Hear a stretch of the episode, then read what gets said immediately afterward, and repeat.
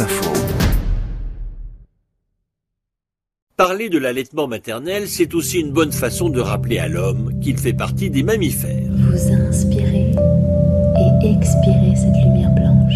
On doit cette journée à un hôpital de Florence en Italie qui avait réuni en 1990 des représentants de 30 pays dans le monde, mais aussi des ONG pour parler du sujet de l'allaitement. Sachez que lorsque vous allaitez enfant, Car il faut savoir que l'enjeu est énorme. Tous les chiffres vont dans le même sens. On estime ainsi que l'allaitement maternel des nourrissons de moins de 2 ans pourrait permettre de sauver plus d'un million de vies.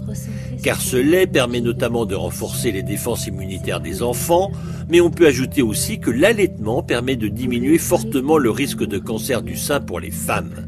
L'allaitement, une évidence, et pourtant seulement moins de 40% des nouveau-nés sont nourris au sein dans le monde. Si on parle chiffres maintenant, c'est en fait assez difficile de dégager des tendances. Les femmes sont nombreuses à allaiter au Brésil, mais aussi dans certains pays africains comme l'Éthiopie, le Kenya ou encore le Burkina Faso. Mais pour être complet, il faut prendre en compte le temps d'allaitement. Si on prend la France, par exemple, il faut savoir qu'une femme sur cinq seulement allaite jusqu'à six mois, comme le recommande l'OMS. Enfin, cette promotion de l'allaitement maternel dans le monde doit se faire, comme le rappelle l'association Action contre la faim, en luttant contre les multinationales, qui mettent beaucoup de moyens pour inciter les mères à utiliser leur lait en boîte. Car le marché est énorme, plusieurs dizaines de milliards de dollars par an. L'allaitement maternel, un sujet autant politique que culturel.